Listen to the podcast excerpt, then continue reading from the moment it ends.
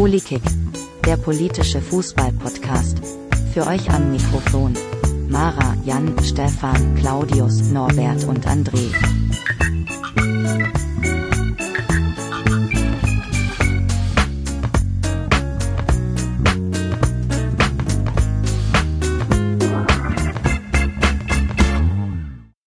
Hallo liebe Hörer, willkommen zur zweiten Folge von Polikick. Heute dabei bin ich, der Stefan. Ebenfalls dabei ist der Jan. Hallo Jan. Hi. Der André ist auch wieder dabei. Hallo. Und zum ersten Mal dabei der Norbert. Hallöchen. Norbert, stell dich doch mal bitte kurz vor. Ja, ich bin Norbert, ich bin 29, komme aus Kiel an der Grenze zu Straßburg und bin Schalker und deshalb freue ich mich besonders auf diese Sendung. Nicht nur du freust dich, Norbert. Äh, ich glaube, das wird heute sehr schön, weil wir wieder zwei Eintracht-Fans dabei haben. Und äh, heute reden wir auch wirklich über Fußball. Ähm, ihr habt ja den Spieltag überhaupt nicht alle verfolgt. Ähm, es war ja das, äh, das ganz große Spiel, das lange erwartet wurde, von dem man dachte, wenn das richtig ausgeht, ist eine Vorentscheidung gefallen. Ähm, jetzt ist keine Vorentscheidung gefallen, weil Stuttgart hat 1-1 gespielt gegen Nürnberg. Was sagt ihr denn zu dem Spiel? Ja, es bleibt äh, spannend auf den Abstiegsrängen. Es ist da ja im Endeffekt noch alles offen. Also Nürnberg hat die Chance noch Stuttgart einzuholen. Also das ist schon, richtig heftig da unten. Ja, aber ich hoffe halt tatsächlich, dass, also Hannover ist ja weg, das können wir eigentlich schon vergessen. Und also Nürnberg sollte eigentlich auch gleich mitgehen. Also ich mag den Verein zwar, aber also jetzt die letzte Zeit spielen sie wieder ein bisschen besser Fußball, aber eigentlich ist das nicht Bundesliga tauglich. Ja, um Nürnberg finde ich es als Schalker natürlich schon schade. Wir haben ja Fanfreundschaft, aber wir können schon froh sein, dass wir, dass wir nicht gemeinsam in der zweiten Liga. Naja, lassen wir es. Auch das ist noch drin, würde ich sagen. Also, ne, ja, jetzt macht keinen Scheiß. Ne? Das ist, wir sind hier ganz safe. Ähm, ich versuche mir das jetzt nur noch schön zu reden. Das ist wirklich eine Murk-Saison vor dem Herrn. Ja, Norbert, äh, letzter Spieltag ist dann äh, Stuttgart gegen Schalke und äh, da geht es im Zweifelsfall ja nochmal richtig rund. Ich glaube aber, wer auch immer auf Platz 16 landet, muss sich keine Sorgen machen, weil äh, die zweite Liga ist aus meiner Sicht so schlecht, dass da keine Chance besteht, dass in der Relegation was passiert. Ähm, nichtsdestotrotz würde ich mir eigentlich wünschen, dass Augsburg den Relegationsplatz äh, bekommt, weil die brauche ich auch nicht wirklich. Wer geht denn gerade? Rang 3 ist äh, Pauli, glaube ich, ne? die da nee, nee, nee, versagen, nee. Äh, im Rennen zu bleiben, oder? Äh, die versagen im, im Rennen zu bleiben. Berlin ist Dritter. Ja, weil St. Pauli versagt. Ich habe mir wirklich äh, ein Zweitligaspiel angeguckt dieses Wochenende und zwar Kiel gegen St. Pauli. Und das war schon ganz schön schlecht von St. Pauli, mit, äh, mit äh, in Überzahl eine Führung zu vergeigen und wirklich nur 20 Minuten gut zu spielen. Ähm, sagt schon viel aus, aber die sind noch im Rennen. Also das ist bis hier Platz 8 ist äh, noch alles offen, was Platz 3 angeht.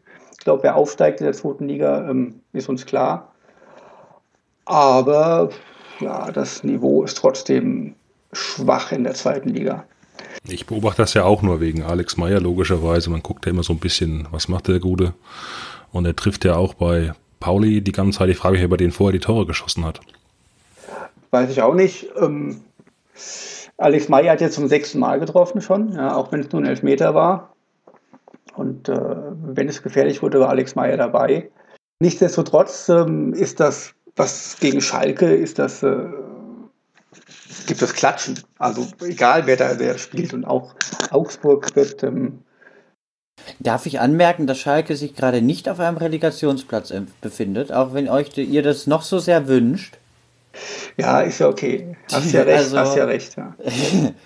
Aber ich würde sagen, zweite Liga, Köln und HSV werden schon wieder in die Bundesliga kommen. Ähm, der FC Köln kennt es ja mit hoch und runter.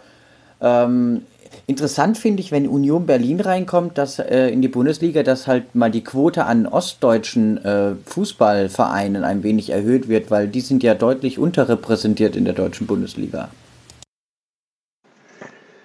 Ja, da hast du wohl recht. Ähm, einerseits, äh, ich glaube, also Union Berlin hat ja zumindest eine aktive Fanszene, die auch äh, auf Auswärtsfahrten viele, viele Leute mitbringen. Ähm, Daher würde ich das durchaus begrüßen, wenn Augsburg stattdessen wegfällt. Ja. Und äh, für den Osten wäre das wahrscheinlich nicht ganz verkehrt, ja. So, wie auch immer. Wir wollen gar nicht so viel über die zweite Liga reden, glaube ich. Ähm, wir sind uns hoffentlich alle einig, dass Hannover absteigt und auch wirklich verdient absteigt. Weil das, was die zusammenkicken, ist ja jenseits von Gut und Böse. Aber wir ja, hatten. Vor allem, die können ja, die können ja einfach in der zweiten Liga sich neu aufbauen, jetzt mit äh, dem neuen Aufsichtsrat, der ohne die ganzen von Kind gesetzten ähm, Herren und Damen ist, ist so ein Zweitliga-Neuanfang vielleicht gar nicht so verkehrt. Ja, muss man dann sehen für Hannover, ob die, ob die, äh, die ganzen neuen Leute dann auch ähm, direkt sagen, hier, wir machen jetzt alles gescheit, wir brauchen aber Geldgeber, kommt herbei. Ähm, Martin Kind wird jetzt wahrscheinlich nichts mehr da reinbuttern. Gehe ich mal stark von aus. Ist aber alles nicht mein Problem. Ähm, das interessiert mich Hannover. Wir hatten ja noch ein anderes Aufregerspiel am Wochenende mit äh, neun Minuten Verlängerung. Ja. Aus, ja, ähm, was aus meiner Sicht völlig gerechtfertigt ist, ja, denn äh, letztendlich war es ein verdienter Sieg der Frankfurter Eintracht auf Schalke. Norbert, als Schalke-Fan, ich habe gehört, man, die Schalke haben sich ein ähm, bisschen beschwert, dass sie benachteiligt wurden vom Schiedsrichter. Willst du dazu was sagen? Na, ich muss, ja, was heißt sagen? Also das mit dem, mit dem Strafstoß in der letzten Sekunde ist halt wieder, das ist wieder so typisch. Ähm, auf Schalke haben wir immer so ein bisschen das Gefühl, und so völlig falsch ist es, glaube ich, auch nicht, dass man in Köln bei uns nicht so genau hinguckt. Ich finde, den Elfer kann man geben, muss man aber auch nicht. Wir sind uns aber schon einig, dass die erste Situation, wo es äh, hätte elf Meter geben müssen, also ich weiß nicht, was noch passieren muss, vielleicht Chokeslam oder irgendwas, äh, um, um den Rebisch umzureißen, dass da elf Meter gegeben wird. Das war also in der Hinsicht auch nur ein fairer Ausgleich zu dem nicht gegebenen Elfer. Das mag ja alles irgendwie sein, aber die fairen Ausgleiche gibt es immer nur nicht bei Schalke. Ne? Das ist halt immer... Ähm wenn bei uns mal was nicht gegeben wird, dann, dann gibt es keinen fairen Ausgleich am Ende. Das muss man auch immer irgendwie so ein bisschen sehen. Ähm, das dann vielleicht für diese Saison gilt. Also letzte Saison so als Vizemeister gab es bestimmt auch die eine oder andere Situation, bei, das, äh, bei der das dann doch eher Da waren wir einfach gut. Wurde. Nicht schön, aber gut. Ja, naja, also nicht schön ja, schon sehr hart. Vom, ja. Am Ende vom Tag geht es darum, möglichst viele Punkte auf der Tabelle zu haben und nicht hier sich in Schönheit äh, sonst was. Keine Ahnung. Hast du ja recht. Nichtsdestotrotz muss man sagen, ähm, über den Elfmeter, der jetzt gegeben wurde, da kann man nicht streiten. Also das ist ein klares Handspiel. Ähm, warum der da immer dahin geht, weiß ich nicht. Ist mir persönlich auch egal. Ich bin der Nutznießer. Ähm, das, die erste Szene war auch ein ganz klarer Elfmeter. Handspiel. Das ist doch kein klares Handspiel. Also da kannst du nicht sagen, klares Handspiel. Er, er, er, er, wehrt den Ball ja mit der Schulter ab, erstmal ganz legal, und dadurch springt der Ball ihm an den anderen Arm. Das ist ja keine aktive Bewegung zum Ball hin. Man kann das vom Reglement her schon so als Elfmeter geben, aber so zu tun, als hätte äh, unser Abwehrspieler sonst nichts Besseres zu tun gehabt ähm, und wäre da aktiv zum Ball gegangen oder so, das ist ja schon nochmal was völlig anderes. Ja, aber heutzutage weißt du halt, dass du im Strafraum die Hände idealerweise irgendwo hinterm Körper hast. So, und, und nicht ja, irgendwo wild in der Luft. Ja, ist mir auch klar. Ja. Ich finde die Regel auch ein bisschen blöd, aber die ist nun mal so da. Ja, ich glaube, die Regel haben auch Menschen gemacht, die selber nie auf dem Platz standen. Weil du bewegst dich zwangsläufig und wenn du auch mal springst, gerade beim Springen brauchst du ja die, die Hände als äh, Stabilisator, die Arme außen und so weiter und so fort. Also das finde ich so ein bisschen, naja. Aber gut, man kennt natürlich die Regel und mal trifft sehen, mal trifft sehen und äh, von daher ja, ist halt wieder in der letzten Sekunde wieder irgendein Scheiß äh, verkimmelt. Aber beim Werder Bremen-Spiel im DFB-Pokal hat man gesehen, wir können das ja auch ganz selber äh, verkimmeln. Wir brauchen da ja nicht externe Hilfe. Ja, herzlichen Glückwunsch dazu. Also eure Saison ist gelaufen. Ähm, ich glaube auch nicht, dass ihr Richtung Relegation geht, weil dafür seid ihr ja insgesamt noch zu stark. Aber äh, ja, wie, wie motivierst du dich denn als Fan jetzt noch für die letzten sechs Spiele? Ja, das ist eine gute Frage. Also bis zum also für das Spiel in Leverkusen habe ich lustigerweise Karten. Ich muss mal gucken, wie ich bis dahin wieder in gute Stimmung komme. Ne? Also inzwischen, also man ist schon sehr gefrustet, weil sie spielen halt wirklich eine Kacke zusammen und da ist überhaupt keine Struktur drin und so weiter. Und äh, ich glaube, Hüb Stevens ist auch ziemlich, ziemlich angepisst, ähm, wie die da zusammen stolpern Ich weiß nicht, ich glaube, man muss den Kader wirklich ziemlich radikal umbauen, ähm, was in der nächsten Saison angeht. Also wirklich ähm, ein paar irgendwie Spieler auch klar zu Führungsspielern aufbauen und irgendwie eine Struktur finden, in der man gut arbeiten kann. Weil das ist alles irgendwie zusammengewürfelt, der Murks, der in keinster Weise zusammenpasst und so spielen sie halt auch und das ist dann natürlich die logische Konsequenz. Ähm, die können offensichtlich ja auch trainieren, noch und nöcher. Ähm, ist eigentlich unverschämt, was das für eine Arbeitsverweigerung ist, die die teilweise auf dem Platz machen. Dafür so viel Geld, also, also wirklich frech, kack, frech. Von daher finde ich es auch in Ordnung, ähm, dass man dem einen oder anderen auch ähm, diese, diese Fanbinde von der Nordkurve, von den Ultras, abgenommen hat, äh, weil äh, das ist wirklich äh, einer Schalker Mannschaft unwürdig, dieses Team. Man ist fast versucht zu sagen, alle entlassen. Alle entlassen, kann nur besser werden. Ja, aber manche können ja vielleicht auch im Eishockey anfangen. Ich weiß nicht, ich weiß nicht, ob es das Serda war oder wer auch immer Hinterecker auf jeden Fall mit dem Bodycheck so umgehauen hat, dass äh, er ausgewechselt werden musste kurz darauf. Äh, auch das eine Szene, wo ich mir denke, also irgendwo, äh, dass da nichts passiert ist oder auch nichts äh, bestraft wurde, ist eigentlich eine Frechheit, ja. Ähm, Hinteregger als einer der wirklich robusten Typen bei der Eintracht äh, Abwehr mit Handbruch und ähm, äh, also unfassbar. Vielleicht der Eishockey probieren. Schalke 04 im Eishockey wäre vielleicht besser in Zukunft. Ja, nicht nur Handbruch, auch äh, Kehlkopfprellung und Brustkorbprellung. Und das war ja nicht das Einzige. Der, der, der Embolo hat ja auch mal im Strafraum ähm, ohne Rücksicht auf Verluste gesehen, er kriegt den Ball nicht und einfach mit Ellenbogen in Abraham rein. Gab kein Gelb, sonst wäre der nämlich später vom Platz geflogen.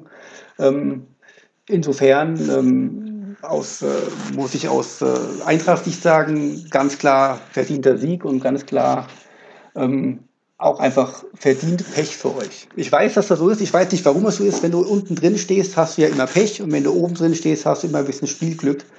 Ähm, und das hattet ihr letztes Jahr. Dieses Jahr haben wir das manchmal auch, neben den ganzen tollen Spielen, die wir natürlich machen. Ähm, ich weiß, dass es scheiße ist, wenn man da unten drin steht und sich aufregt, aber ja, Mai, ähm, ihr habt so viel naja, Geld. Irgendwo ist es ja auch Tradition auf Schalke. Also ähm, selbst wenn es gut läuft, ist ja immer Trouble auf Schalke.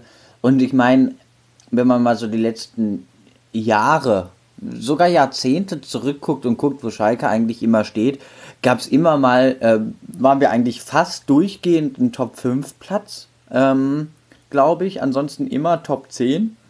Und ähm, dann gibt es halt mal die Saison, wo wirklich abgemurkst ist. Und traditionell ist das wieder so eine Saison. Allerdings ist sie halt wirklich deutlich unter dem Niveau, was man bisher kennt als Murks-Saison. Also da unterbietet sich die Mannschaft wirklich auf, auf, auf hohem, nee, niedrigem Niveau eigentlich. Ich verstehe es auch gar nicht bei euch. Ich meine, letztes Jahr, eure, eure große Stärke letztes Jahr waren ja die, ähm, die Standards. Und äh, auch wenn diesmal gegen die Eintracht einer geklappt hat, ist das ja bei euch der ganz große Schwachpunkt eigentlich in dieser Saison. Obwohl ihr euch ähm, mit, mit Sané, eine, einer der kopfballstärksten Spieler der Liga, noch verstärkt habt und ähm, bis auf Naldo, der jetzt irgendwann gegangen ist, weil er auf der Bank gesessen hat, habt ihr ja die Leute nicht verloren, die letztes Jahr noch ähm, bei Standards die Leistung gebracht haben. Ihr habt zwar viele Verletzte gehabt die Saison auch, aber letztendlich ist ja im Großen und Ganzen der Kader derselbe. Ja, ich weiß auch nicht. Ich bin da auch ratlos. Ähm, sie sollen jetzt halt mal gucken, dass sie mal anfangen, ordentlichen Fußball zu spielen. Sich mal so ein bisschen selbst hinterfragen.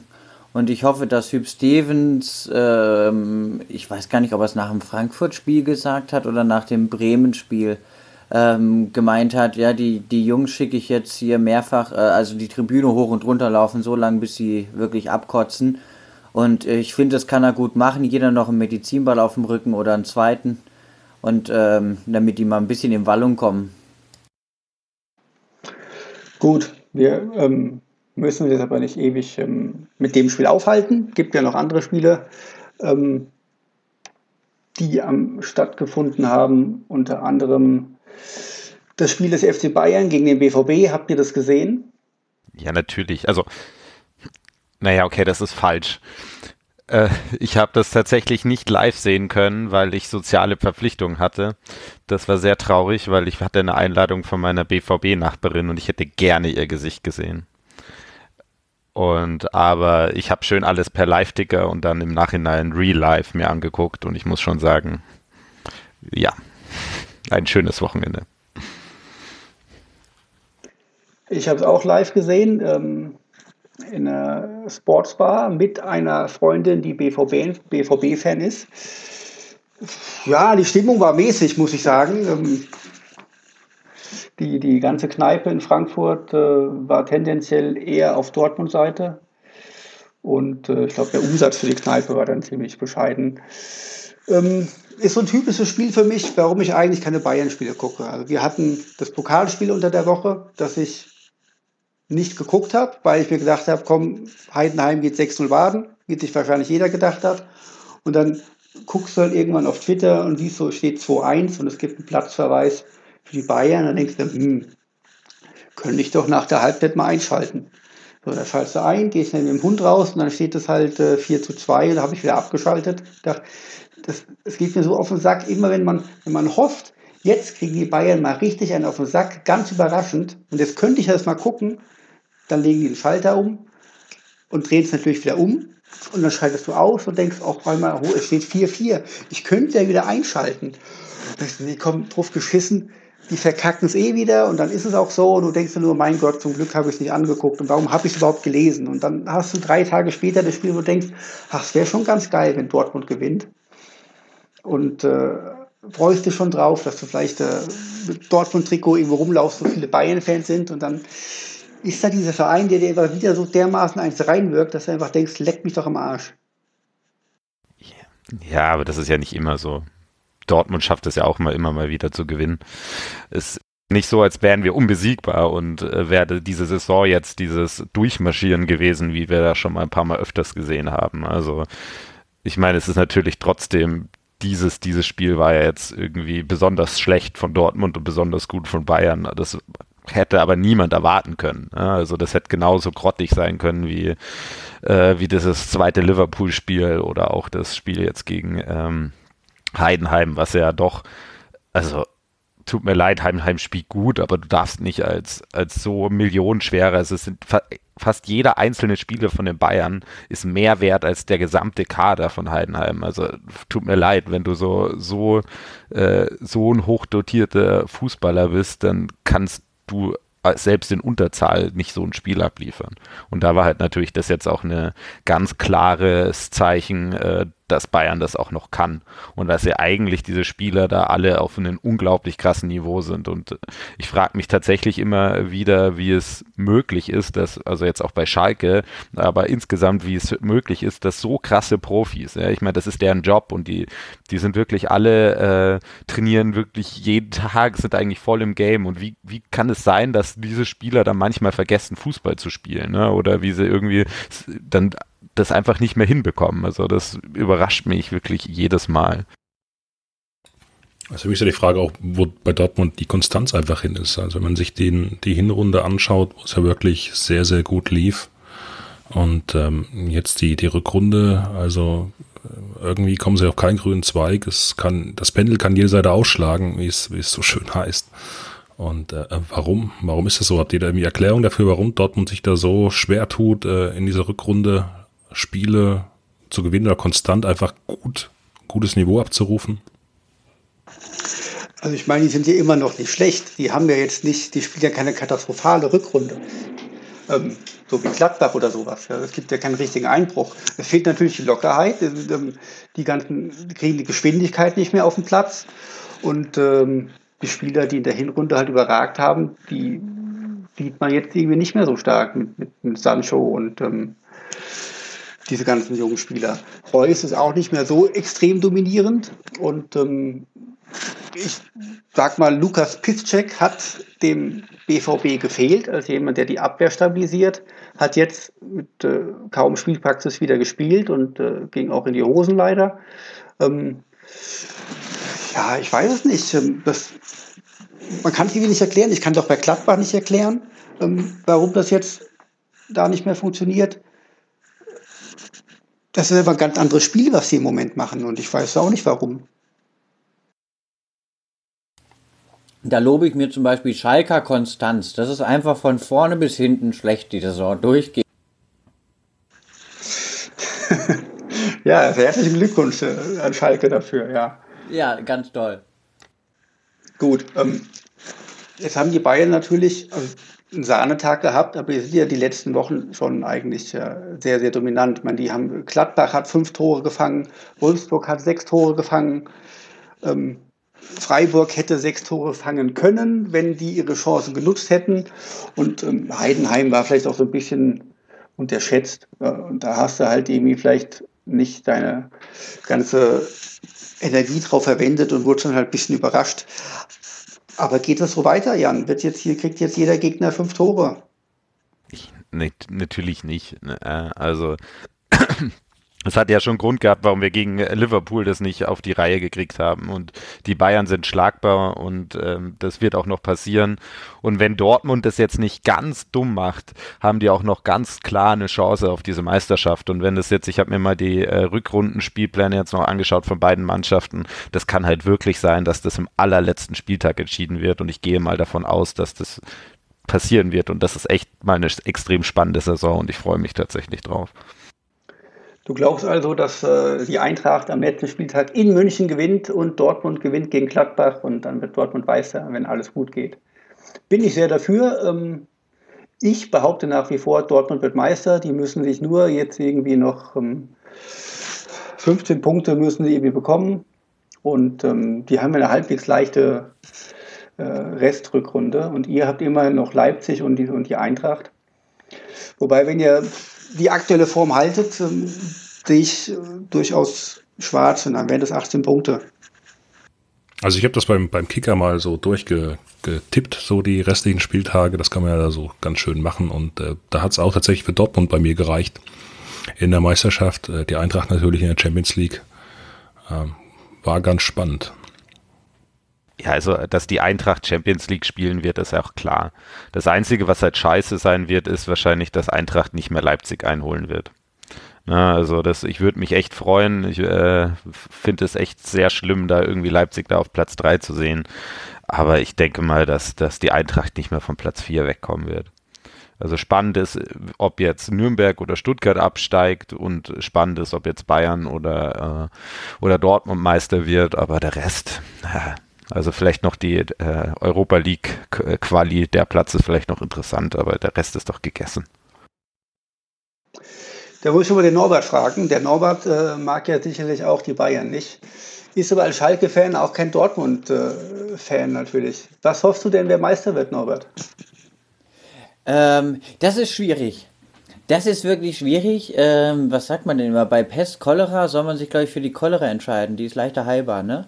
Also ich weiß es nicht. Ähm, das ist andererseits, es gibt auch immer wieder und auch immer mehr äh, ähm, Schalker, die sagen, also wenn, wenn wir das schon nicht machen, und wir machen es ja traditionell nicht, ähm, dann muss die Schale mindestens in den Pott. Ähm, Finde ich auch irgendwo nachvollziehbar. Ähm, aber mir ist es, ich weiß es auch nicht, fast Bums. Ja, aber das, das ist richtig dumm von Schalke, weil ich kenne wirklich keinen einzigen BVB-Player, der das irgendwie jemals einen Gewinn Schalke äh, gönnen würde. Also ja, wenn man schon. Aber großherzig und wie, wie, wie gescheit wir sind auf Schalke. Ja, ich kann mein Glück gar nicht fassen, dass wir Schalke in der Liga, in der Liga haben und äh, die so viele Punkte an uns vergeben. Ja, ich finde das auch hm, großartig. Ja. Aber Norbert, sag mal, wer wird denn jetzt Meister? Äh, glaubst du an die Bayern oder an Dortmund? Ich befürchte fast, dass es Bayern wieder wird, weil ich glaube, was so das Problem ist, dass das dass, dass in Dortmund, gerade wenn man so lange dann auch da oben steht und die Bayern zwischenzeitlich ja auch auf einem ganz guten, äh, auf ganz gute Distanz halten konnte, dass dann dadurch irgendwann, warum auch immer, und wir sehen das, haben das ja in der Vergangenheit auch bei anderen Mannschaften gesehen, irgendwann der Flattermann kommt und man dann so ein bisschen ähm, zwei, drei Spiele die entscheidenden Punkte nicht macht und es dann am Ende nicht reicht. Und ich befürchte fast, dass das dann genauso ist, dass dann am Ende äh, zwei Spiele das nachher Dortmund verhakeln und das irgendwie wirklich eine Handvoll Punkte, wenn überhaupt, äh, am Ende fehlen. Das ist irgendwie, war ja schon öfter in der Vergangenheit so. Ich weiß nicht, warum das immer ist und warum man nicht auch mal sich, sich klarer irgendwie hinstellt und auch Bayern ja ähm, ein bisschen mehr entgegenbringt. Ich habe manchmal das Gefühl, dass alle Mannschaften sich dann auch immer, gerade wenn sie gegen Bayern hinten liegen, sofort irgendwie ergeben, ja, jetzt gewinnen sie halt wieder. Ähm, ja, ja. Hm. ja einfach mal eine mal. Scheibe von Heidenhab abschneiden. Ja, die fand ich ziemlich, ziemlich geil. Das war doch, das war doch mal richtig guter Fußball. Das hätte man doch auch nicht gedacht von so einem Zweitligisten, der ja auch nicht so sensationell steht in der zweiten Liga. Haben heute immerhin null Tore gegen Köln geschossen daheim. Das muss man dann nach dem Bayern-Spiel natürlich auch besser machen. Finde ich schade für Heidenheim, weil also die Spieler, das ist wahrscheinlich das Spiel ihres Lebens gewesen für viele. Sowas kommt so schnell nicht wieder. Und äh, wenn man so knapp dran ist, ähm, sein Spiel des Lebens auch noch positiv gestalten, dann doch scheitert, ist halt schon traurig. Aber so ist halt der Fußball.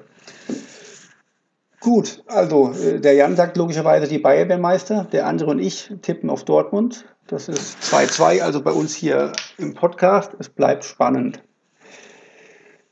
Genug vor Fußball. Wir wollten heute noch ein bisschen über Fanproteste reden. Welche Art von Fanprotesten es gibt, äh, wie sinnvoll Fanproteste sind. Ähm, was fallen euch denn äh, für Fanproteste in der letzten Zeit ein? Jan, mach doch mal einen Anfang.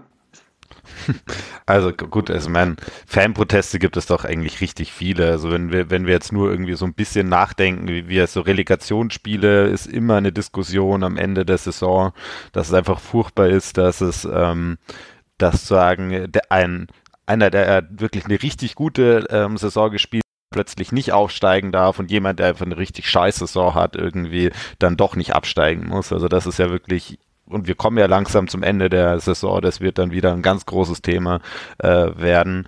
Ähm, was gibt's denn da noch? Äh, Anstoßzeiten, äh, ganz klar, also auch mit dem Montagsspielen.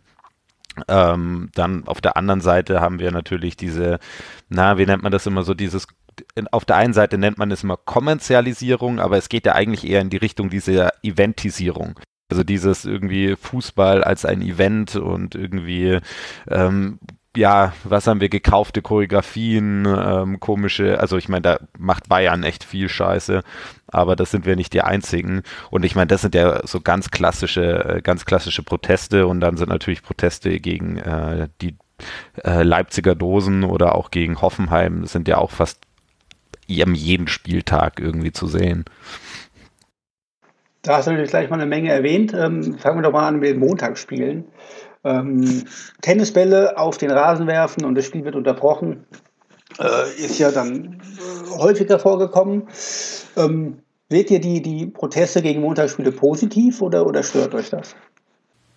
Also ich finde das prinzipiell schon sinnvoll. Ähm, die einzelne Protestform kann man vielleicht nochmal so drüber streiten, aber ähm, weil ich finde halt schon, Montagsspiele haben halt schon, ähm, sind halt schon eher ein Zeichen, Ausdruck von Kommerzialisierung, ähm, was jetzt eigentlich in diesem Geschäft jetzt nicht so verwunderlich ist. Andererseits äh, nimmt es halt schon vielen Menschen die Möglichkeit, auch mal zu so einem Spiel hinzufahren und wenn man dann guckt, wie lange man unter Umständen auch unterwegs ist, mit Zug oder Bus, ist es halt ähm, im Endeffekt zwei Tage Urlaub, die man nehmen muss, obwohl man ja eigentlich ein Wochenende gehabt hätte. Und das ist ja eigentlich auch die Gegenargumentation. Ähm, es gibt auch genug äh, Spiele unter der Woche bei englischen, äh, bei englischen Wochen und äh, deswegen wäre ein Montagsspiel, ja, ein Montagsspiel ja nicht so schlimm. Aber natürlich, du willst nicht deinen gesamten Jahresurlaub verbrauchen, um zum Fußball zu gehen. Ähm, andererseits äh, sind das halt ein paar Leute, die ins Stadion gehen und der, der überwiegende Teil sitzt ja jetzt daheim und guckt zum Fernsehen und ist doch wahrscheinlich froh, dass er rund um die Uhr Fußball schauen kann. Ja, aber das Montagsspiel kannst du ja einfach in der zweiten Liga lassen, traditionell fertig, Topspiel und, und gut ist. Ähm, wenn du halt auch siehst, bei vielen Erstligavereinen, DFB-Pokal, internationale Spiele noch sind, die, die äh, Zeiten zwischen den verschiedenen Wettbewerben und Spielen da drinnen werden immer kürzer. Die Eintracht war ja neulich auch erst wieder davon betroffen ähm, dann ist das schon problematisch, auch in der Richtung. Also es geht ja nicht nur um die Fans, äh, natürlich ist es ein wesentlicher Teil, aber eben auch um die Regenerationszeiten, die Mannschaften dann dadurch nicht haben. Ja, natürlich. Ähm, aus Sicht des, äh, des DFB oder des DFL geht es natürlich nur um Geld. Ähm, wobei ich jetzt irgendwie nicht glaube, dass diese Montagsspiele ganz groß angenommen werden und äh, jetzt auch nicht den, den ganz großen Gewinn machen. Ähm, schon gar nicht. Äh, ich glaube, das letzte Montagsspiel vor drei Wochen war Hoffenheim gegen Leipzig. Ähm, Eurosport veröffentlicht ja, glaube ich, keine Zahlen, deswegen ähm, ganz bewusst. Also ich glaube nicht, dass sich viele Leute Hoffenheim gegen Leipzig anschauen wollen an einem Montag. Aber gut, wenn die DFL meint, das so ansetzen zu müssen, habe ich da keine Schmerzen mit. Ich muss mir das ja nicht ansehen und äh, kann dann damit leben. Aber ist natürlich, wenn der eigene Verein Motor spielt, ist das immer, immer schlecht. Und generell finde ich, äh, ist ja die Zersplitterung des Spieltages. Ich fand früher toll, wenn sieben Spiele samstags um 15.30 Uhr waren. Äh, ich bin ja ein bisschen älter als ihr. Ich weiß nicht, ob ihr euch daran erinnern könnt äh, oder wann es angefangen hat mit der Zersplitterung. Ähm, deswegen bin ich auch ein Fan immer der letzten beiden Spieltage, wenn es halt wirklich spannend ist und alle Spiele gleichzeitig stattfinden. Und deswegen finde ich es schön, wenn nach wie vor bei Montagsspielen protestiert wird und äh, mir egal, ob irgendwelche TV-Kommentatoren sich da aufregen oder sich das in der Zeitung am nächsten Tag so anhört, als wäre alles Chaos gewesen. Äh, und vor allem scheinen die Proteste ja was zu bringen. Soweit ich das gehört habe, ähm, ist man da ja der Meinung, das früher später mal wieder absch abschaffen zu wollen. Oder, oder habe ich das falsch mitbekommen? 2021 ist, glaube ich, die Saison äh, mit den letzten Montagsspielen ab äh, 21, 22 sind sie wohl wieder abgeschafft, wenn ich es richtig im Kopf habe. Ja, genau. Also es ist ähm, dann, also bis jetzt gibt es halt noch ähm, Verträge mit den, also mit den TV-Lizenzen, die sind noch bis zur äh, Saison 2021 und danach ähm, wird es nicht mehr. Also es ist tatsächlich ein erfolgreicher Fanprotest gewesen. Ähm, man, ist, man bleibt halt jetzt noch dabei, weil man halt ähm, ja, Verträge eingegangen ist. Ein weiterer erfolgreicher Fanprotest fand ja jetzt, wie schon erwähnt, äh, in Hannover scheinbar statt. Also die Fans haben ja monatelang, jahrelang über anderthalb Saisons nahezu keine Stimmung gemacht auf der, in der Kurve und äh, oder haben vor allem gegen Kind Stimmung gemacht, was jetzt letztendlich äh, dazu geführt hat, dass bei der Mitgliederversammlung wirklich richtig viele Leute waren und äh, Kind im Grunde abgewählt wurde oder seine, seine Aufsichtsratleute. Und äh, da muss man zumindest äh, ja die, die Fans von Hannover beglückwünschen, dass sie da Durchhaltevermögen hatten und äh, sich nicht alles gefallen lassen. Und vor allem, weil Kind ja in diese 50 plus 1 Richtung gedrängt hat, ähm, dahingehend hingewirkt haben, dass Fans weiterhin Mitspracherecht im Verein haben. Aber war die Stimmung bei Hannover vorher besser? Weiß ich nicht. Also auch in Hannover hat man durchaus früher schon die Mannschaft an, äh, angefeuert so ist schon. Und heute ist da, du weißt ja auch, ähm, wenn die Kurve keine Stimmung macht, ist das Stadion nahezu tot. Das ist ja in, in nahezu jedem Verein so. Ich kenne jetzt keinen Verein, wo auf der Haupttribüne äh, die große Stimmung herrscht, sonst. Ähm, ja, aber Hannover ist ein, ist ein gutes Beispiel. Also da war ja wirklich auch so eine, so eine Gruppe, die sich da gegründet hat oder gefunden hat und das über Jahre sehr hartnäckig auch begleitet hat oder darauf hingearbeitet hat, dass eben dieser Machtwechsel im Aufsichtsrat dieses Jahr gelungen ist. Ähm, ich habe das dann mal so ein bisschen äh, im Nachhinein verfolgt bzw. nachgelesen ähm, nach dieser ähm, Wahl. Also das ist schon sehr stark und zeigt tatsächlich, dass es noch möglich ist, auch gegen solche Großkapitalgeber, die doch sehr viel Macht äh, sich im Verein einkaufen, die Hoheit äh, zurückzugewinnen. Ich habe mir das tatsächlich schon länger überlegt gehabt, bevor ich das äh, mein erfolgreiches Beispiel dafür hatte, ähm, ob es nicht mal äh, klug wäre, wenn sich einfach wirklich kritische Fans besser organisieren. Weil ich hatte immer das Gefühl, dass es zwar aktive Fanszenen, äh, äh in aktiven Fanszenen oder auch insgesamt immer Kritik gegenüber Vereinen gab, aber niemals irgendwie Mehrheiten bei der Mitgliederversammlung gekommen sind. Und deswegen habe ich mir schon immer gedacht, die, die Fanbasis muss politischer werden und äh, die ganzen ähm, Kritiker und äh, Kritikerinnen sollten sich vielleicht äh, ein bisschen zu, mehr zusammenschließen und mehr aktiv politisch äh, im Verein agieren. Aber das hat ja, ist ja in Hannover tatsächlich passiert. Na, jetzt hoffen wir mal, dass sie einfach absteigen und dann in der zweiten Bundesliga da wieder äh, anfangen können, dann gescheiten Verein wieder zu machen. Ist denn von euch jemand in einem Fanclub? Ich glaube, äh, André, du bist ja in einem Fanclub, soweit ich das weiß. Ich bin in einem Eintracht-Fanclub, ja. Genau, es gibt ja äh, ziemlich viele Fanclubs bei der Eintracht und bei den anderen Vereinen auch. Ähm, da gibt es doch bestimmt auch, erklärt das doch mal unseren Hörern, äh, dann auch ein Dachverband von den einzelnen Fanclubs eines Vereins. Wie funktioniert denn das alles? Ja gut, ich meine, im Endeffekt hast du erstmal sehr viele Fanclubs natürlich verteilt über ähm, die ganze Republik im Endeffekt, teilweise noch darüber hinaus.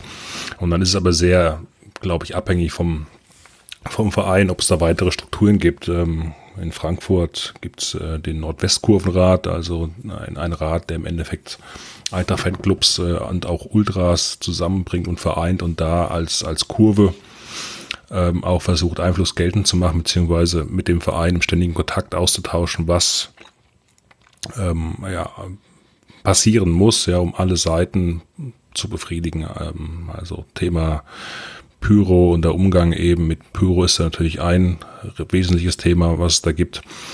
Ähm, aber das ist ganz gut, um den Dialog einfach auch zurechtzuerhalten. Du hast einfach die ganze Durchmischung in den Fanclubs von den verschiedenen Teilen einer Fanszene und kanalisierst die zusammen und hast dadurch die Möglichkeit, wirklich mit Vereinsvertretern im Austausch zu bleiben und dann eben auch mal Choreos vorzubereiten, bestimmte Sonderrechte zu erhalten. Ähm, und das zeigt dann schon, dass es eben die Möglichkeiten gibt, aber der Verein muss eben auch dafür offen sein. Wenn der Verein darauf keinen Bock hat, dann muss er es natürlich auch nicht tun.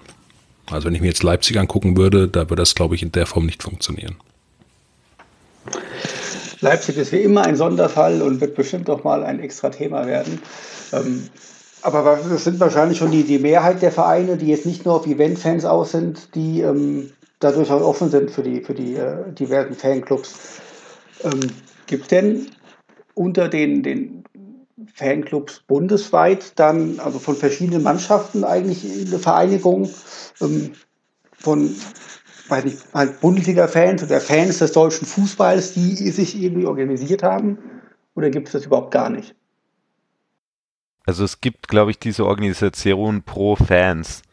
Ne? Also das ist irgendwie so eine äh, Zusammenschluss, aber was dann wirklich machen, ähm, das weiß ich gar nicht. Also es gibt schon so ein paar Vereine, aber jetzt ist jetzt nichts irgendwas, was jetzt irgendwie ähm, irgendwie also in meiner äh, Wahrnehmung jetzt unglaublich erfolgreich äh, Proteste oder äh, Aktionen ähm, organisiert oder einen wirklichen laute Stimme ist. Also das, wenn es die gibt und äh, ich habe ja ein bisschen geguckt, ob da was Gescheites gibt, dann kriegt man davon nicht wirklich mit, was mit.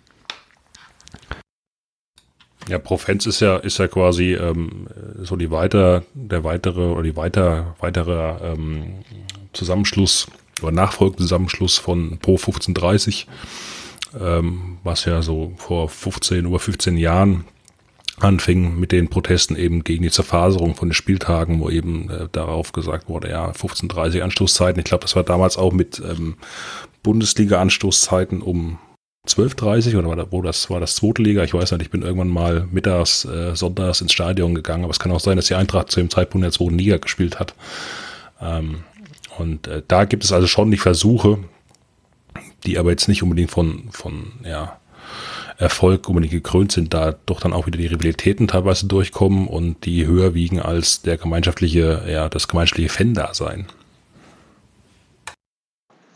Aber es gibt ja scheinbar schon ähm, auch unter den Vereinen, dann unter den verschiedenen, unter den Fans äh, Absprachen. Also bei den Montagsspielen, ähm, da sagt jetzt keiner irgendwie, oh, die haben Tennisbälle geschmissen. Komm, wir kopieren das einfach und machen das im halben Jahr auch, sondern da wird sich ja schon irgendwie scheinbar auch ein bisschen abgesprochen. Und äh, vor allem, was ich ganz gut finde, ist, dass sich auch ähm, ganz häufig so unter den Fangruppen solidarisch gezeigt wird. Auch wenn man irgendwie so vereinsmäßig vielleicht gar nicht so auf einer Linie ist oder vielleicht auch gar nicht mag. Bestes Beispiel war ja als äh, bei, der, bei der Eintracht der, der übertriebene Polizeieinsatz und äh, die missratene Pressekonferenz von, von Peter Beuth im Stadion ähm, ein, ein Riesenthema war und äh, die Eintracht-Fans einfach den, den hessischen Innenminister gar nicht mehr im Stadion wollen und der soll am besten wegbleiben und bundesweit in den Stadien dann ähm, auch Banner dazu hängen. hängen. Äh, war schon großartig. Ja, Banner sind ja eh nochmal so ein Thema für sich selbst, ne?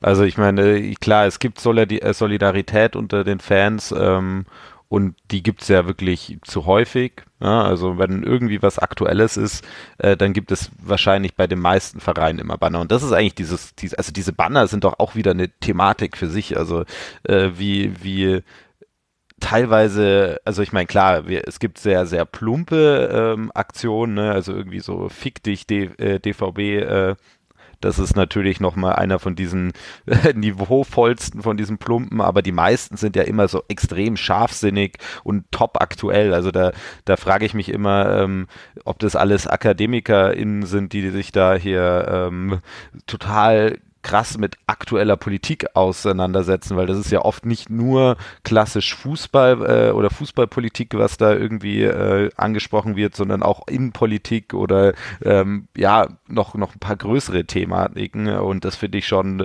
erstaunlich für so an, eine angeblich äh, unpolitische ähm, Ultraszene. Vor allem gegenüber dem, dem Vorurteil, dass der Fußballfan an sich ja ein äh, eher einfacher Geist ist, zeigt es dann da doch durch häufig, dass äh, da viele Sachen wirklich durchdacht sind und äh, die Bescheid wissen über viele Dinge. Ähm, aber wo wir gerade über Banner reden, es gab natürlich vor zwei Jahren einen, einen schönen Bannerprotest und zwar ähm, damals, als äh, die U20-Mannschaft, Nationalmannschaft der Volksrepublik China in Deutschland gespielt hat. Ähm, Damals, 2017, war in der Regionalliga Südwest, waren, glaube ich, nur 17 Mannschaften, jedenfalls eine ungerade Zahl an Mannschaften. Und da wurde mit äh, dem chinesischen Fußballverband vereinbart, dass die chinesische U20 dann an jedem Spieltag einfach gegen einen Verein aus der Regionalliga spielt. Und auch da gab es Proteste. Ähm, das erste Spiel ähm, war gegen Mainz, eine, eine Mainz, kleine, kleine Mainzer Mannschaft. Und äh, dort waren ein paar Tibeter zu Gast, die tibetische Banner hochgehalten haben. Die chinesische Mannschaft hat daraufhin das Spielfeld verlassen, komplett, und das Spiel wurde abgebrochen. Und es gab so viel Ärger und Protest, dass äh, diese ganze, der ganze Versuch, die chinesische Mannschaft da spielen zu lassen, äh, die ganze Saison einfach sofort abgebrochen wurde. Ähm, hier wirklich ein, ein krasser politischer Protest, in einem kleinen Stadion, der aber sofort Wirkung gezeigt hat und natürlich auch äh, ein riesiges Presseecho veranstaltet hat. Könnt ihr euch da noch daran erinnern? Also ich kann ja was dazu sagen. Ne? Also äh, ich finde das ja ganz interessant. Also wir haben natürlich eine extrem starke tibetische Lobby in ganz Europa, weil natürlich viele Menschen damals aus Tibet geflohen sind und äh, dann, äh, das heißt, auch nach Europa und deswegen das ja wirklich sehr, sehr politisches Thema an sich ist. Und da ist es halt spannend, dass sich sozusagen ähm, sich aktiver Fanprotest gegen den anfänglichen äh, Ausverkauf äh, des deutschen Fußballs verbunden hat mit ähm, einem äh, ja, politischen Protest gegen eine imperialistische äh, Großmacht. Ähm, und das ist natürlich sehr, sehr spannend, weil das einfach sehr, sehr viele Ebenen hat. Na, auf der einen Seite, wie gesagt, diese, dieses, man hatte halt irgendwie die Fanszene, die teilweise sich beschwert hat, weil das absurd ist, dass da plötzlich äh, die U20, also die Olympiamannschaft von China, also Volksrepublik China spielt. Und auf der anderen Seite hattest du halt aber auch eigentlich die kleinen Vereine, die das eigentlich wollten. Also es war ja kein, kein Beschluss, der über die Regionalliga äh, Südwest irgendwie drüber gestolpt äh, äh, wurde, sondern die kleinen Vereine wollten das, weil sie dadurch halt äh, wirklich notwendiges Geld bekommen haben. Aber es ist halt die Frage, ob wir nicht Amateurfußball lieber einfach so eine bessere Struktur machen, als irgendwie dann äh, die Mannschaft von einem Unrechtsstaat da irgendwie äh, dann reinschleusen. Aber es war trotzdem sehr spannend, dass das nicht mehr als irgendwie ein paar Minuten äh, rausgelaufen ist. Und ich glaube, der Verein war der TSV äh, Schott Mainz. Ja, nur damit wir diesen, diesen äh, einen legendären Verein ähm, auch namentlich genannt haben, der wirklich mal gegen die äh, U20 von der Volksrepublik China gespielt hat. TSV Schott Mainz, wir werden ihn nie vergessen. Ja, nicht, dass einer denkt, äh, Mainz 05, die zweite Mannschaft wäre das gewesen. Ähm, Jetzt sind das ja alles Proteste, die im Stadion stattfinden. Wenn man jetzt aber Sachen hat, wie, also jetzt die, die, die FIFA plant ja wieder lustige Dinge, ähm, Club-WM mit 24 Mannschaften oder die ähm, Reformation der Champions League, wie auch immer die aussehen mag, mit, mit Auf- und Abstiegen zu, zum, zur Euroleague. Ähm, das genaue Konzept liegt ja, glaube ich, noch gar nicht vor. Oder eine Weltmeisterschaft mit, mit 48 Mannschaften. Das ist ja, wenn man sich so ein bisschen umhört, etwas, was niemand will. Das ist auch etwas, wogegen man jetzt im Stadion nicht protestieren kann bei einem Bundesligaspiel, weil da interessiert es einfach niemanden. Und äh, da Fans ja jetzt an sich nicht organisiert sind, so richtig, schon gar nicht die Fans vom Fernseher, gibt es ja eigentlich gar keine Form des Protestes, außer das nicht zu schauen. Oder gibt es da noch was anderes? Übersehe ich irgendwas? Naja, der Protest mit den Gelbbeutel ist immer mit der stärkste Protest. Die Frage ist halt, ob das hier wirklich möglich ist. Ob es nicht genug Leute gibt, die ähm, dann trotzdem ähm, da irgendwie Geld zahlen, vor allem wenn man anguckt, dass der große neue Markt die USA und die Volksrepublik China sind.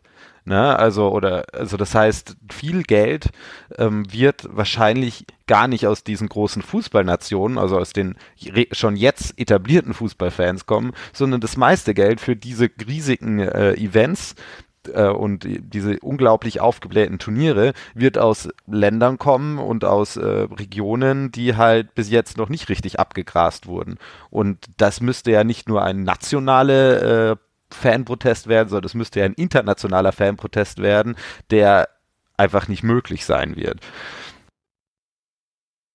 Also das ist auch ein Problem, gerade US-Markt. Ähm, Schalke ist ja vor allem auch in, in Japan dann aktiv, aber auch in den USA. Und ähm, wenn man das, äh, gerade die USA, die haben ja, also die Fans dort werden ja eigentlich nicht so das Bewusstsein gegen Kommerzialisierung haben, weil sie das ja aus anderen Sportarten als selbstverständlich kennen.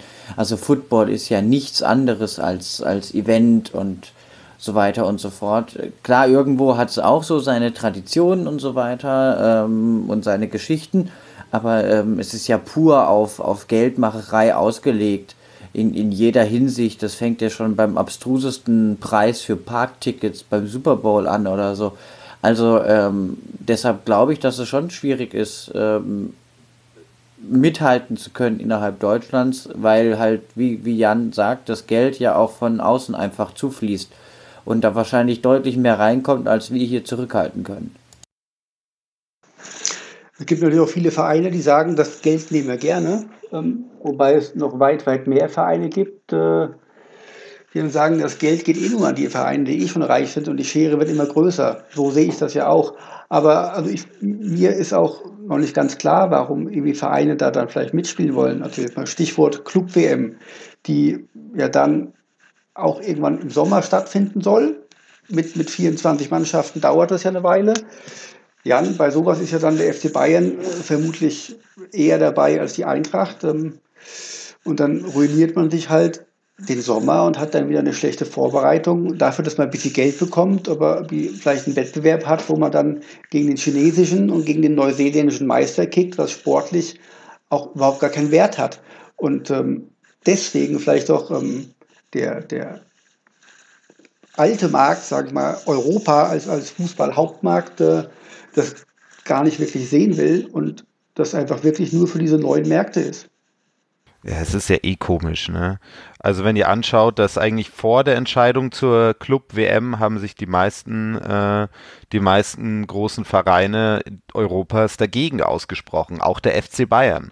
Ja, und dann wurde es beschlossen und danach hat irgendwie Karl-Heinz Rummenigge ähm, der viel auch richtig macht beim FC Bayern, aber der dann plötzlich äh, sich dann eher pro ähm, Fußball-WM ausgesprochen, also äh, Club-WM ausgesprochen hat. Und das ist irgendwie komisch, ne? Also einen Tag davor ist noch die ganze Vereinsführung äh, dagegen, mit halt mit äh, mit Barcelona und ähm, ach Gott, es, es waren tatsächlich eigentlich fast alle großen europäischen Vereine, die sich dagegen ausgesprochen haben. Und plötzlich ist hier, äh, ja, es scheint alles okay zu sein. Also das verstehe ich natürlich auch nicht. Und ich habe auch keine Ahnung, warum man das plötzlich feiert, wenn man das davor aus berechtigten Gründen abgelehnt hat.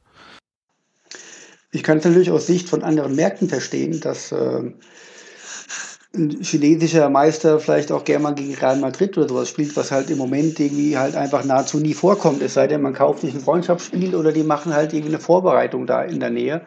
Ähm, Und bei der WM ist ja genauso, dass äh, irgendwelche Länder, die einfach klein sind und ähm, allein deswegen schon nicht die, die Menge an guten Fußballern haben können, denen mal die Chance zu geben, an der WM dabei zu sein, verstehe ich ja alles.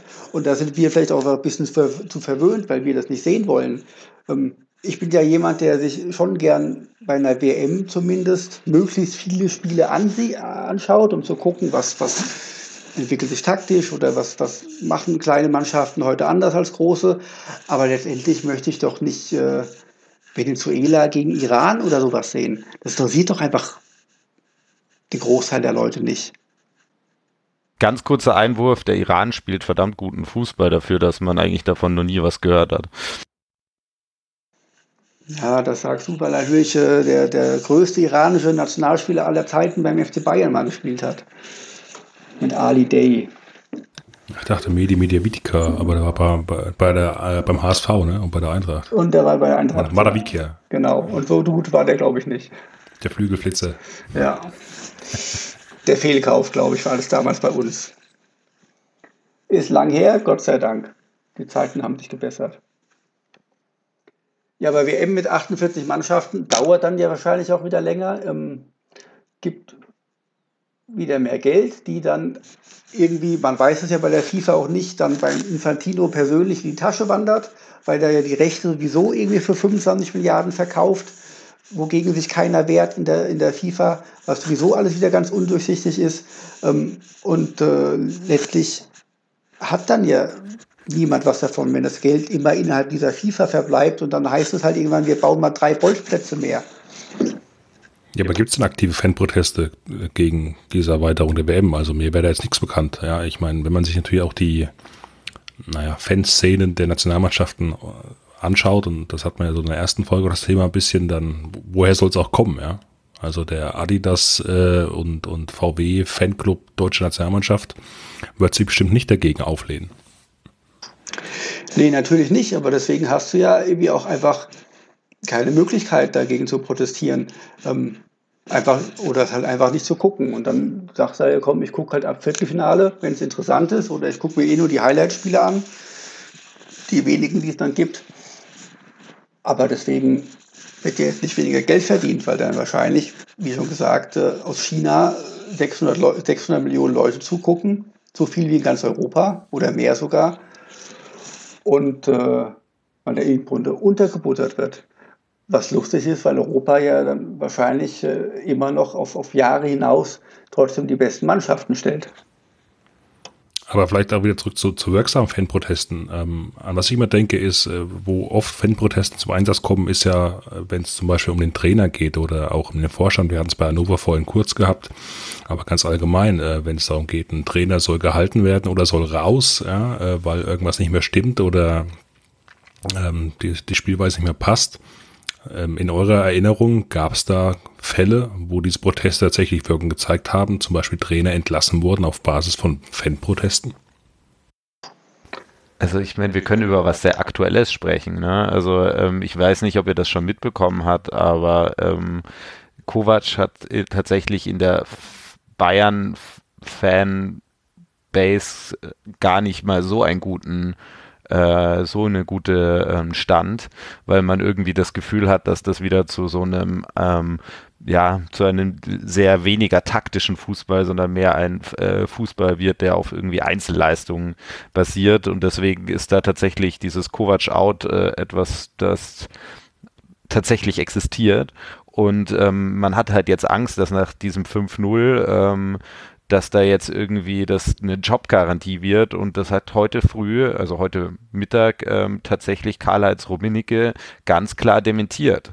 Also das war, hat sich ganz anders angehört als eine klare Zusage, äh, dass äh, Kovac den seinen Job noch nächstes äh, äh, die nächste Saison hat. Naja, das ist natürlich Jammern auf extrem hohem Niveau, aber das zeigt eigentlich, dass ganz klar äh, da auch was zu hören ist. Und wenn man schon bei Bayern bleibt, also ähm, Uli Hoeneß hat ja harten Gegenwind bei der letzten Mitgliederversammlung bekommen und ich habe ein Interview gelesen mit ihm, wo er plötzlich äh, extrem kleinlaut ist. Und seit diesen Protesten ähm, suchen die ja tatsächlich, versuchen sie ja jetzt tatsächlich neue, ähm, eine neue Vereinsführung aufzubauen. Ja, jetzt mit Kahn Und das ist eigentlich ganz klar nur von der Fanszene und sonst hätte wahrscheinlich Uli Hoeneß das noch die nächsten 20 Jahre gemacht. Äh,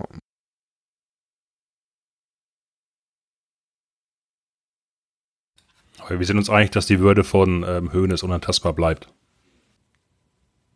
Also Artikel 1 die, Grundgesetz. Ja, also, ne, Karl-Heinz Rummenigge hat das heute auch, äh, hat das ja auch, also das ist ja ein Spruch von Karl-Heinz Rummenigge und äh, der hat, glaube ich, ähm, auch heute bei diesem, das glaube ich war bei Sky, äh, ja bei Sky Sport, ähm, hat er dann auch gesagt gehabt, äh, dass äh, er diese Pressekonferenz ein großer Fehler war. Ähm, dass das dumm gelaufen ist und trotzdem hat er dann gesagt, aber Artikel 1 des Grundgesetzes bleibt. Also komplett fehlereinsichtig ist er nicht. Also ich hatte beim, beim, beim Hönes, finde ich das jetzt ganz neu, dass er kleinlaut ist und dass er da irgendwie scheinbar auf Proteste der Fans hört, weil ich hatte bei, bei Hönes immer den Eindruck, dass ähm, egal wer was sagt, es ist ihm alles scheißegal, weil er ist der König und er hat immer recht. Ähm, bei Rummenigge ist das schon ein bisschen anders. Ich glaube, Rummenigge ist noch ein bisschen geerdeter. Hönes, finde ich halt, ist gerade seit er aus dem Knast raus ist, äh, völlig von sich überzeugt und äh, meint, er ist alles auf dieser Welt. Deswegen bin ich mir jetzt nicht sicher, ob da wirklich, äh, dass die Fans sind oder ob mir vielleicht zwei, drei Vertraute mal gesagt haben, schalt mal einen Gang runter, es war ein bisschen doof. Ja. Ihr habt ja auch ein paar, paar Presseleute beim FC Bayern, die äh, wahrscheinlich den Kopf geschüttelt haben nach ein, zwei Aussagen. Ob das jetzt alles die Fans sind, weiß ich nicht. Und was Kovac angeht, äh, ich, äh, Kovac ist natürlich eine arme Sau. Ähm, er hat äh, keine Spieler gekauft. Ja. Er hat gesagt, hier ist nicht, du musst mit dem klarkommen, was du hast. Hast dann den, den Kader, der stellenweise überaltert ist. Dass sie noch kicken können, zeigen sie jetzt. Aus meiner Sicht ähm, spielen die sowieso seit Jahren einen ganz, ganz ähnlichen Stil und Kovac hat da kaum was verändert. Ähm, da sind ja noch Automatismen drin, die, die aus, aus Zeiten von Van Raal ähm, eingeführt wurden bei den Bayern. Und äh, da kann der Kovac gar nicht viel falsch machen. Vielleicht motiviert er die manchmal nicht richtig und dann ist halt auch manchmal haben wir ein bisschen Pech gehabt mit, äh, mit späten Gegentoren oder dass halt äh, Lewandowski mal zehn Chancen nicht macht. Das äh, passiert halt irgendwann mal. Das äh, dann natürlich hast du dann hier mit, mit äh, der Frau vom, vom Thomas Müller, was die auf Instagram postet und so weiter, äh, permanent dem Kovac ähm, die Autorität abgegraben. Und Müller hat natürlich ein anderes Standing bei den Fans als ein Kovac deswegen glaube ich auch, dass die Fans irgendwie ähm, da ein bisschen deswegen in die Richtung schwenken. Wenn der Erfolg gehabt hätte, wäre das auch anders gewesen. Und ich sage mal, gegen Liverpool kann man auch ausscheiden. Liverpool und Manchester City sind die zwei besten Mannschaften der Zeit, wenn du mich fragst. Und äh, das ist ja jetzt keine Schande, da auszu, auszuscheiden. Und ansonsten sind ja die beiden anderen Titel noch in Sicht. Okay, jetzt hast du natürlich unglaublich viele Themen gleichzeitig angeschnitten. Ähm, um bleiben wir bei Uli Hoeneß. Also ich bin, man kann mich, man kann mir viel nachsagen, aber nicht, dass ich großer Uli Hoeneß Fan bin oder dass ich äh, in irgendeiner Weise ein Fanboy bin. Ganz im Gegenteil. Ne? Also der Typ kommt aus einem ganz anderen politischen Eck. Das ist ein ganz klarer äh, CSU-Freund und deswegen haben wir auch Ex-CSU-Ministerpräsidenten in unserem Aufsichtsrat und so. Also definitiv, Hoeneß ist nicht mein äh, Kumpel. Ne?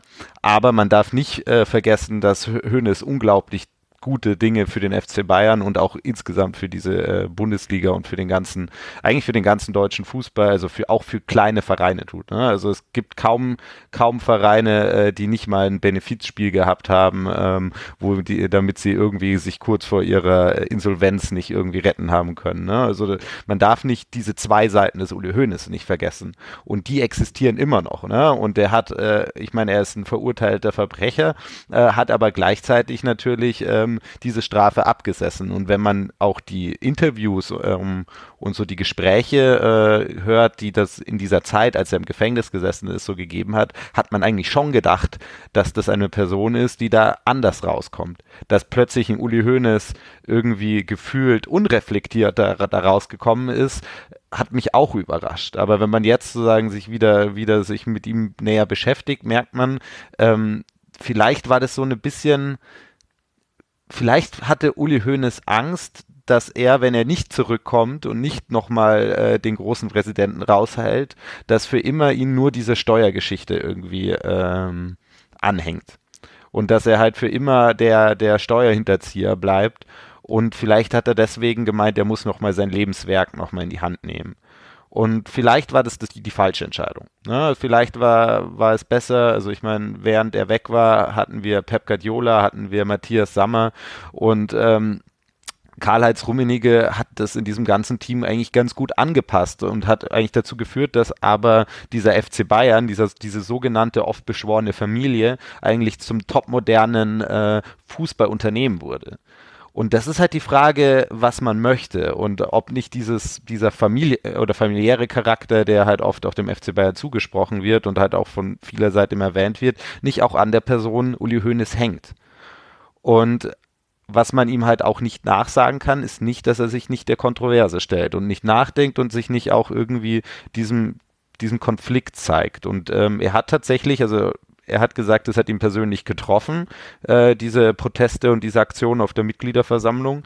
Und ich gehe mal davon aus, dass man ihm da glauben kann. Ne? Also warum, warum sollte er jetzt plötzlich sagen, dass, dass es nicht also dass es ihn trifft, wenn es ihn nicht getroffen hat. Und genauso hat er äh, aus eigener Aussage heraus äh, gesagt, dass er sich ähm, ungern mit Speichelleckern ähm, umgibt. Das bedeutet, er hat bestimmt Freunde und auch äh, Berater, Beraterinnen, die ihm ganz klar sagen, was Sache ist. Ja. Es ist halt die Frage immer natürlich, ähm, wie aus seinem Mund das dann tatsächlich der Wahrheit entspricht. Aber wie gesagt, ich weiß nicht, ob das, äh, ob da irgendwie, warum er darüber lügen sollte. Also kurz gesagt, ich glaube schon, dass auch die FC Bayern-Führung auf Fanproteste hört. Ne?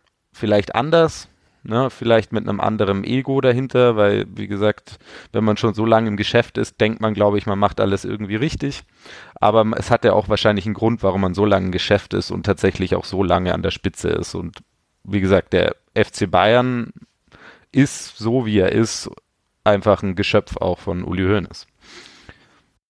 Da muss ich aber mal nochmal nachfragen. Also wenn du sagst, der, beim FC Bayern hört man auch auf, auf die Fans, äh, wie kommt das dann, dass man sich ähm, eine Choreografie bei einer Agentur kauft? Und da gab es auch sicherlich im Vorfeld auch schon, wurde gesagt, Leute, macht das auf keinen Fall, das wird ein Desaster warum man auf so eine dumme Idee kommt, um das zu machen. Also es wird ja, also es zeigt eigentlich immer, immer wenn es choreografierte Sachen bei uns gibt oder auch diese dumme Halbzeitshow äh, mit, ach, oh Gott, ich habe sie vergessen, wer es war. Helene Anastasia. Fischer. Nee, Anastasia, glaube ich, war das. Ja.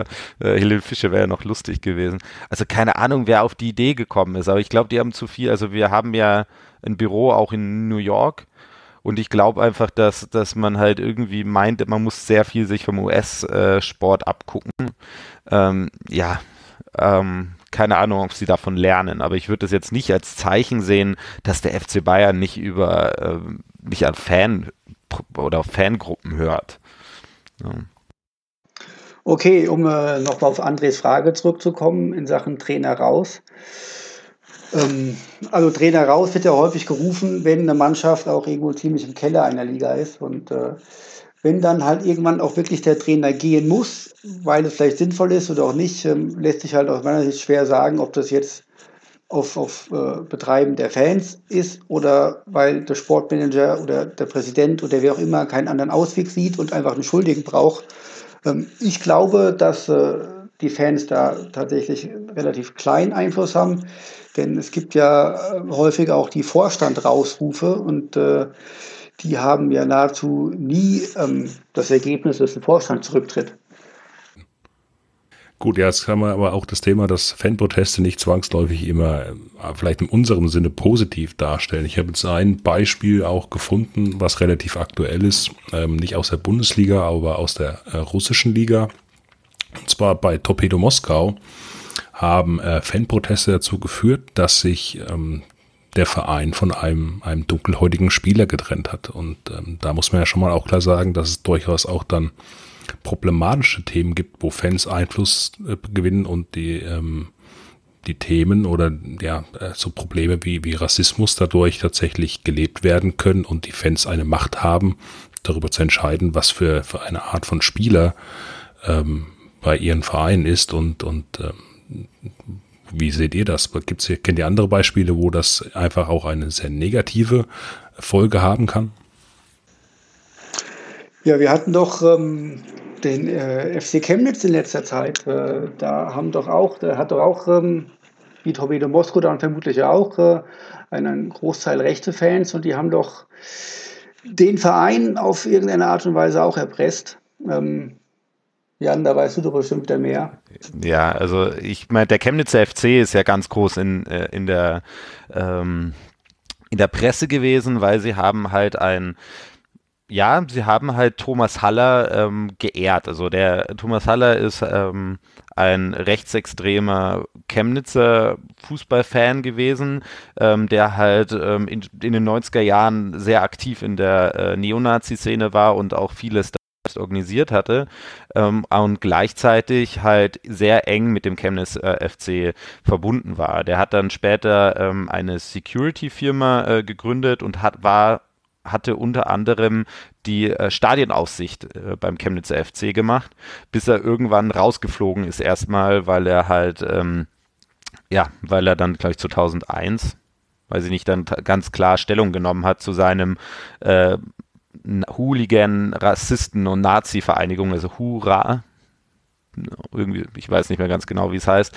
Na, auf jeden Fall ist der Typ an Krebs gestorben, was eigentlich sehr gut für diese Welt ist. Ähm, der Chemnitzer FC hat aber äh, tatsächlich dann ähm, eine Trauer inszeniert bei ihrem Heimspiel, was natürlich sofort äh, ganz, ganz große äh, Wellen geschlagen hat. Wie kann das sein?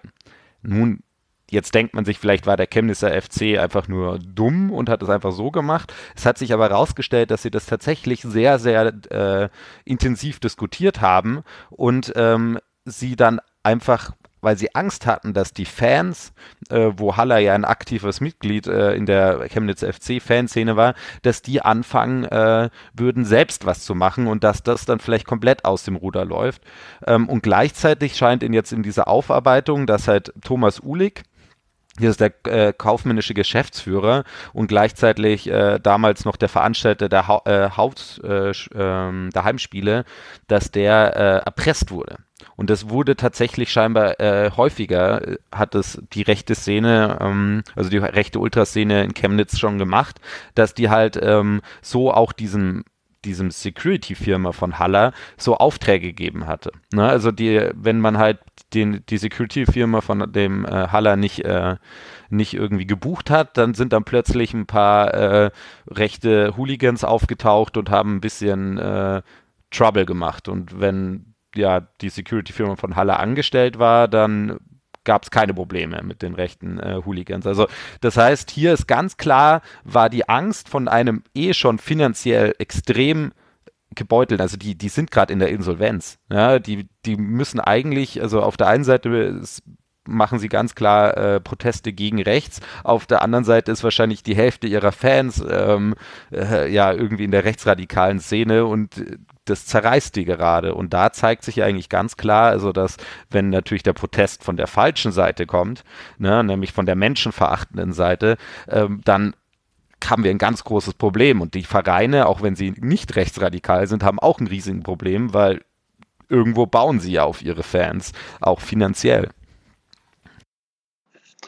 Ja, schon äh, erschreckend äh, dann doch, wie viel ähm, Einfluss Fans haben können. Hat halt alles ähm, zwei Seiten, so Fanproteste.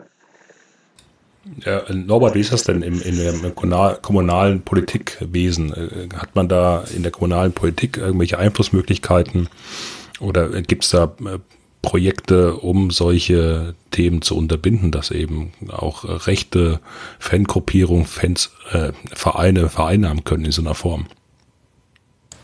Also ich denke, dass man als, als Stadt Chemnitz hier durchaus bestimmt Einfluss hat. Ich könnte mir nämlich gut vorstellen, was ja ziemlich üblich ist, dass zumindest das Stadion der Stadt gehört oder ähm, sie zumindest in dieser Stadiongesellschaft, falls vorhanden, ähm, auch eine Stimme hat.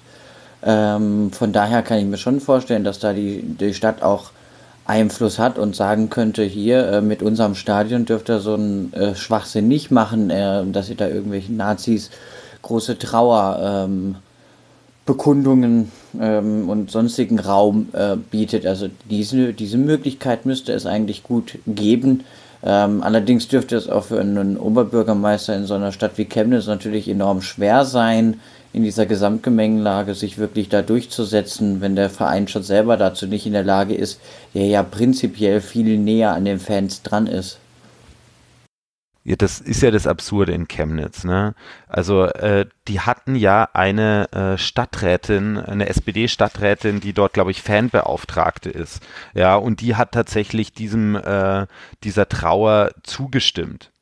Ne, also das ist, also die hat jetzt, die wurde entlassen jetzt von dem äh, aus dieser Position, aber das war ja eine aktive, äh, eine, also wirklich die vom Stadtrat in diesem Verein eingesetzt wurde, um äh, sozusagen eine politische Stimme zu haben. Und dann war sie auch noch von der SPD. Na, also das heißt, ja, man hat zwar Einfluss, aber in so einer Aktion hat dann dieser Einfluss überhaupt nichts gebracht. Das zeigt ja eigentlich ganz grundsätzlich dieses Problem, wie stark rechtsextreme Strukturen gerade in Sachsen sind und dass offensichtlich ähm, die inzwischen so stark in bestimmten Bereichen oder gesellschaftlichen Bereichen, wie der Fußball auch einer ist, äh, ist, dass das quasi ähm, es wirklich von oben eine Gegenbewegung oder eine Struktur geben muss oder ein aktives Dagegenreden, weil offensichtlich äh, äh, kommunal man schon zu nah dran ist und zu sehr mit äh, äh, persönlicher Bekanntschaft von einigen Leuten oder auch anderen Sachen irgendwie auch in der Erpressbarkeit ist, wie es vielleicht offensichtlich auch gab, ähm, dass, dass das irgendwie also von oben kommen muss ähm, von der Landesregierung. Wobei von der sächsischen Landesregierung ist dazu nichts zu erwarten, da mache ich mir gar keine Sorgen.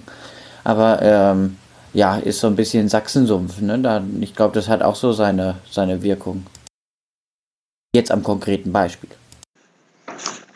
Gut, ähm, dann haben wir das auch abgehakt. Dann ähm, muss ich euch noch eine Sache fragen und zwar ähm, Bremer ist viel bei Proteste wir mögen ja scheinbar auch die Montagsspiele nicht.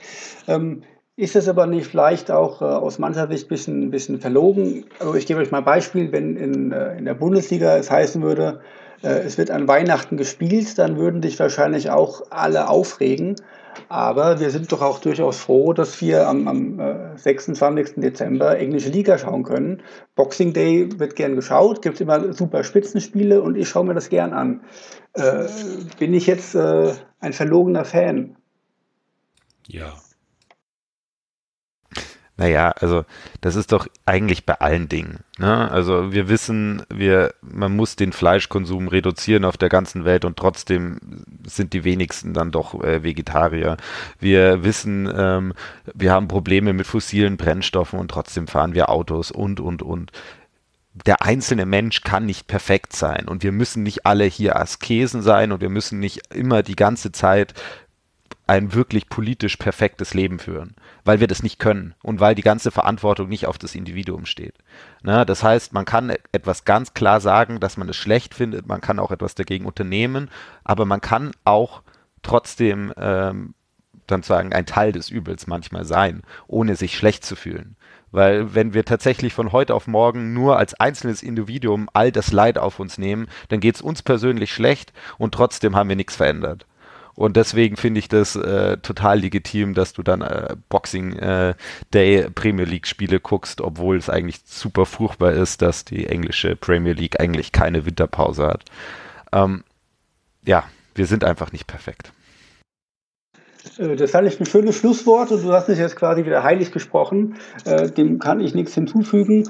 Ähm, wenn ihr jetzt auch nichts mehr sagen wollt, dann. Also, doch, doch, doch, doch. Also wie ihr seht, sind wir natürlich immer noch ähm, rein männlich besetzt in unserer Runde. Ich würde mich tatsächlich äh, äh, freuen, wenn sich vielleicht ähm, auch in Zukunft mal ein, zwei äh, weibliche Gäste zu uns verirren. Und natürlich ist jeder gerne eingeladen, sich auch einfach uns zu melden, auch wenn ihr tolle Themen habt, die ihr gerne mit uns diskutieren wollt. Äh, wir sind immer ähm, für euch offen, auch für nicht weibliche Gäste. Nicht männliche Gäste. Nein, also weibliche Gäste sind exzessiv eingeladen, aber wenn man äh, dann sich doch nicht äh, als Frau äh, fühlt, darf man trotzdem uns auch mal anschreiben und trotzdem gerne auch hier mal dabei sein. Achso, da habe ich den Satz vollkommen missverstanden, sorry. Dann äh, bleibt mir noch, äh, mich zu bedanken. Habe ich letzte Folge vergessen und zwar beim René vom Eintracht Podcast, der äh, mir hier technische Starthilfe und viele, viele Tipps gegeben hat, wie man einen Podcast einrichtet. Vielen Dank an dieser Stelle und dann bedanke ich mich fürs Zuhören und wir hören uns in der nächsten Woche. Auf Wiederhören. Ciao, tschüss.